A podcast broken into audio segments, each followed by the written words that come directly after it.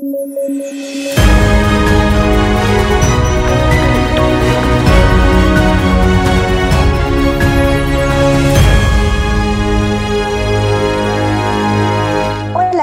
Yo soy Alexandra Ames y esto es Debate. Como siempre, estamos aquí junto con Paolo Benza y David Rivera para comentar las noticias más importantes del día.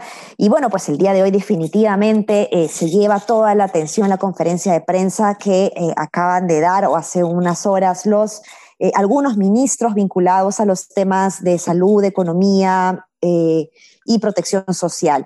El día de ayer particularmente yo me quedé con un gran signo de interrogación después del mensaje presidencial porque eh, no se dieron algunos mensajes que me parecía eran claves, ¿no? Me, parece que fue importante que dentro del discurso presidencial se tenga la certeza de que no se iba a dejar desamparados a eh, la población más vulnerable del país y que no puede evidentemente eh, trabajar desde casa, ¿no? que, se ve obligada a salir a las calles a trabajar.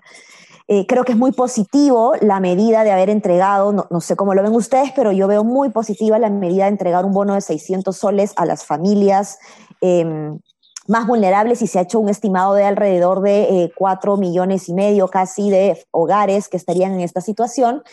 Y creo que es importante porque lo que entiendo es que además eh, había una discusión interna en el MIDI respecto a si el bono tenía que entregarse de manera individual o por familias los expertos, y me sumo ahí eh, a la coladera, digamos, eh, creemos de alguna manera que eh, se debe entregar un bono por, individuo porque es diferente la composición del hogar, pero dada la emergencia y la premura que tenemos, creo que ha sido importante entregar esta vez nuevamente por familias. No sé cómo lo ven ustedes, me gustaría seguir hablando del tema, pero no quiero acaparar y vamos conversando al respecto. Pablo, David.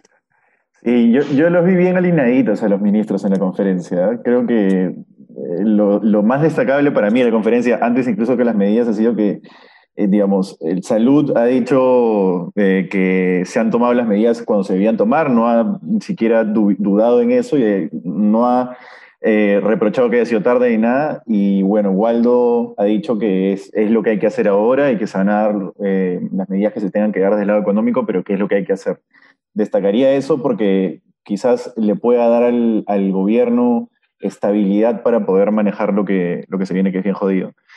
Eh, y, bueno, sí, sobre las medidas, las necesitábamos. Yo creo que han llegado cuando han tenido que llegar. Yo no las esperaba ayer eh, y me parecía que por la hora y por lo que se ha demorado todo esto eh, en, finalmente decidir de anunciarse, no tenían que tener todo preparado en ese momento.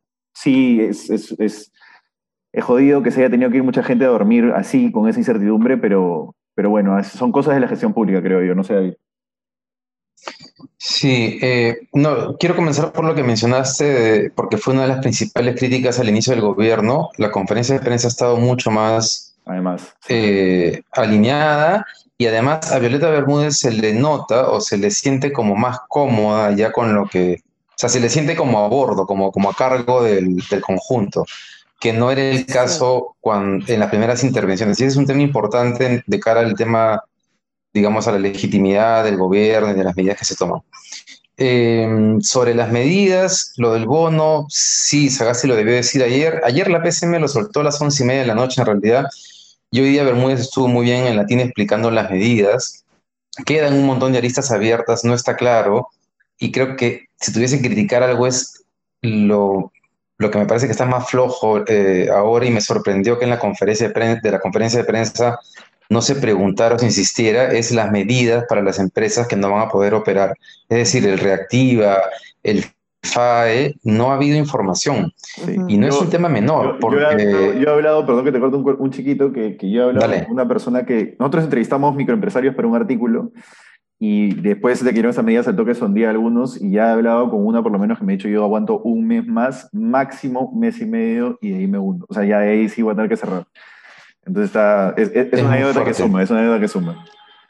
No, claro, suma y además lo más probable es que esta vez la ayuda tenga que ser mucho más fuerte que la primera, porque son empresas que han quedado golpeadas y que puedes soplarlas y simplemente quebrar. Entonces ahí sí me parece que hay como un vacío y que tal vez el MEF en su onda de que no iba a haber segunda ola no ha tomado las previsiones que correspondían, no sé. Me ha sorprendido que no le insistan a Waldo Mendoza con esa...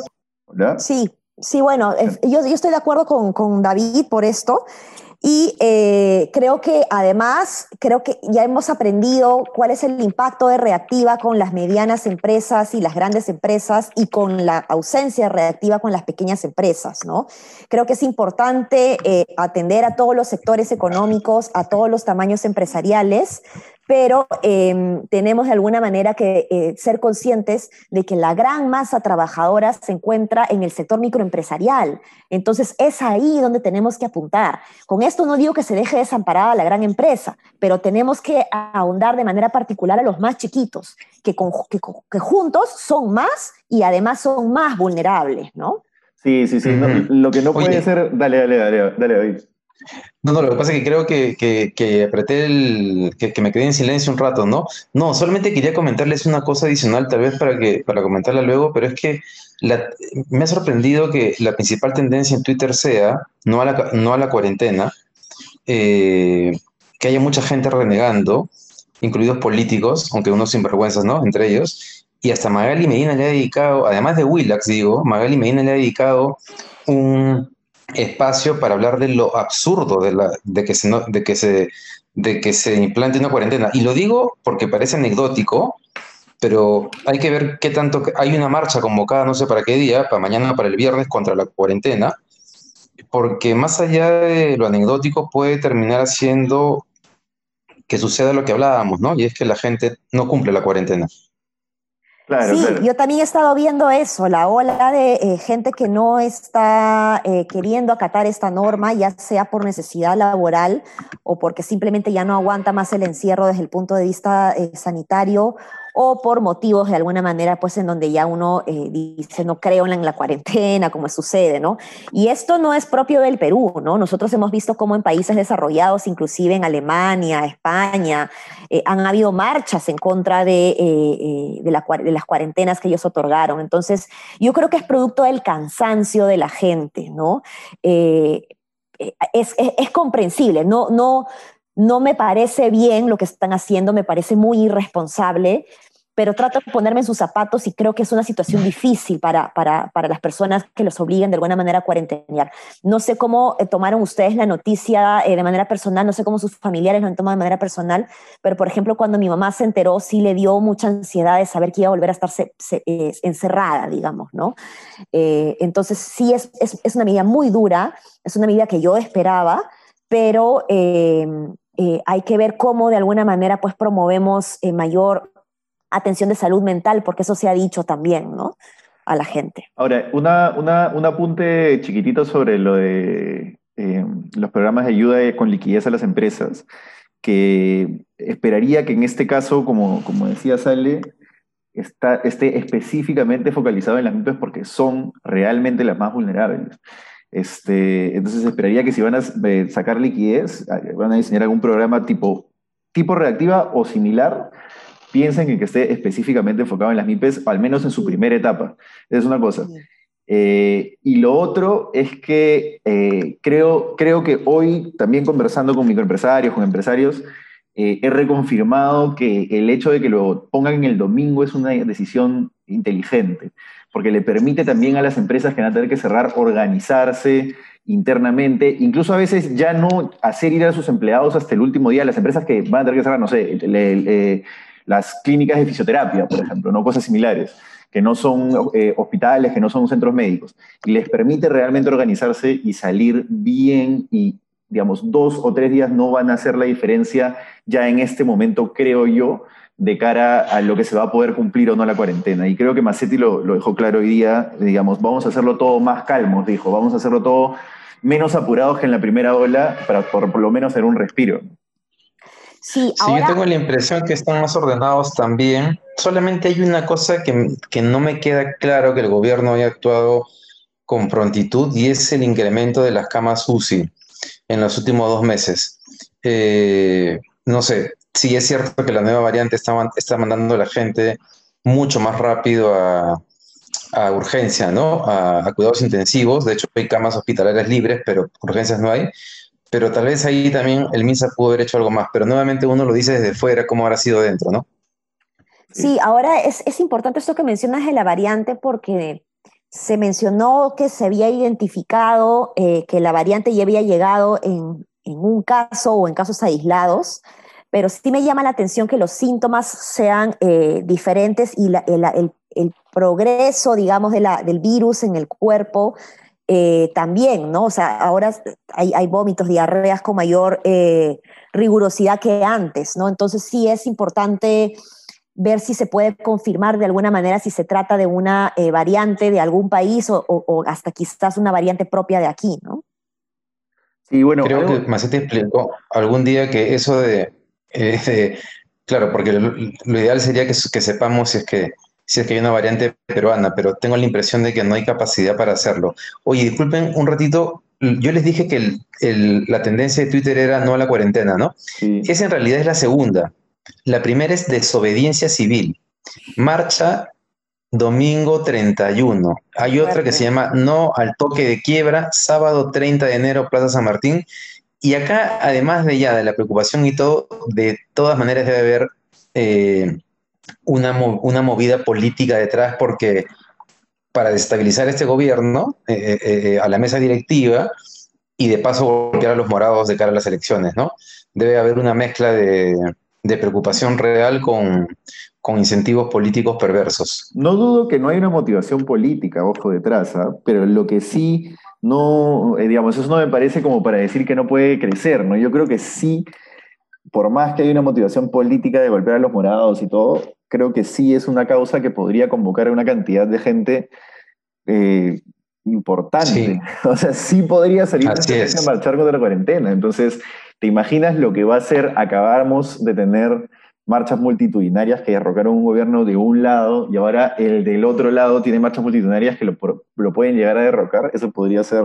No, y ojo, ojo que la, la variable ahora eh, que juega aquí es, son las elecciones. Antes teníamos un Congreso desprestigiado que podía proponer lo que quisiera, pero ahora tenemos 17, más de 17 candidatos que quieren bajarse de alguna manera toda posibilidad de que el Partido Morado escale en las intenciones de voto. Entonces, si se pueden uh -huh. colgar de las intenciones del Congreso para querer hacer una vacancia, eh, eh, lo van a hacer, ¿no? Claro, sí. claro, claro.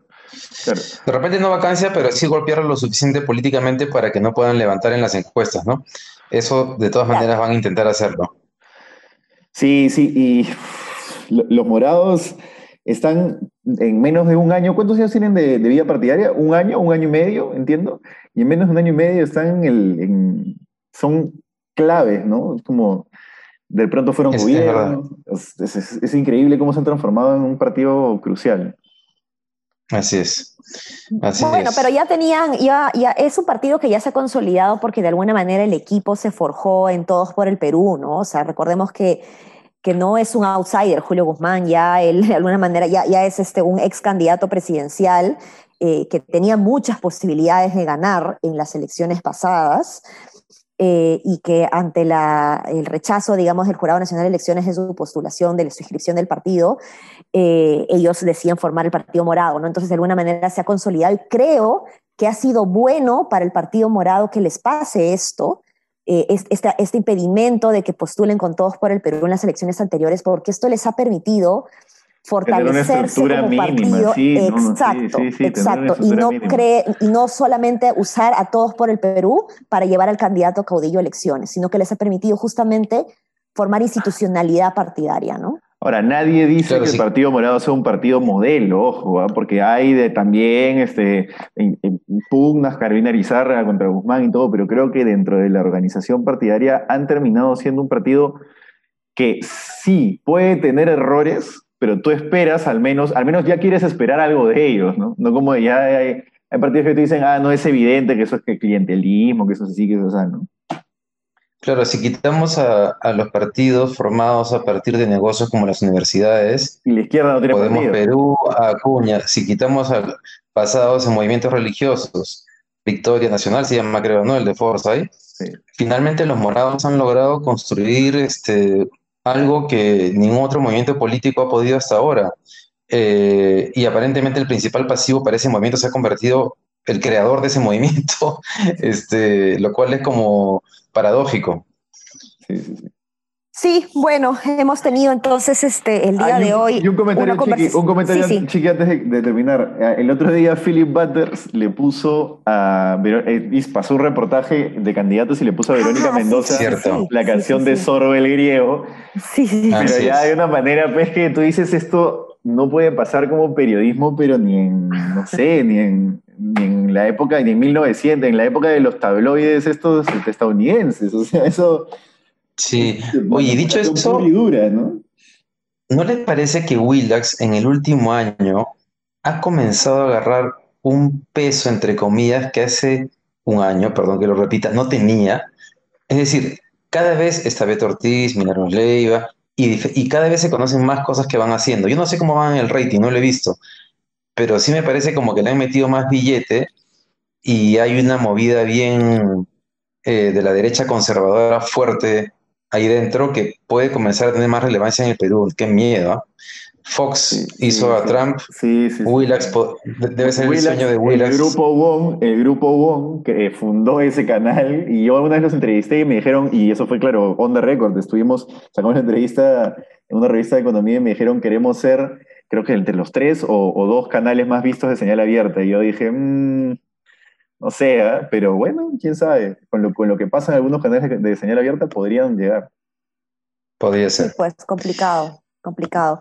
Bueno, el día de hoy hemos tenido pues el análisis de eh, la conferencia de prensa. Todavía siguen más dudas porque todavía no queda muy claro exactamente cómo va a ser la circulación en realidad, quiénes van a poder movilizarse con el pase vehicular, cuáles son los requisitos para tenerlo. Todavía hay varias preguntas que seguramente en el transcurso de los días se van a ir aclarando y, y por supuesto pues para alistarnos para la cuarentena que arrancamos el lunes. No nos desesperemos con el papel higiénico, por favor, y ayúdennos compartiendo este post para llegar cada vez a más peruanos y peruanas. Un abrazo a todos. Chao, chao. Hasta mañana. Chao, chao.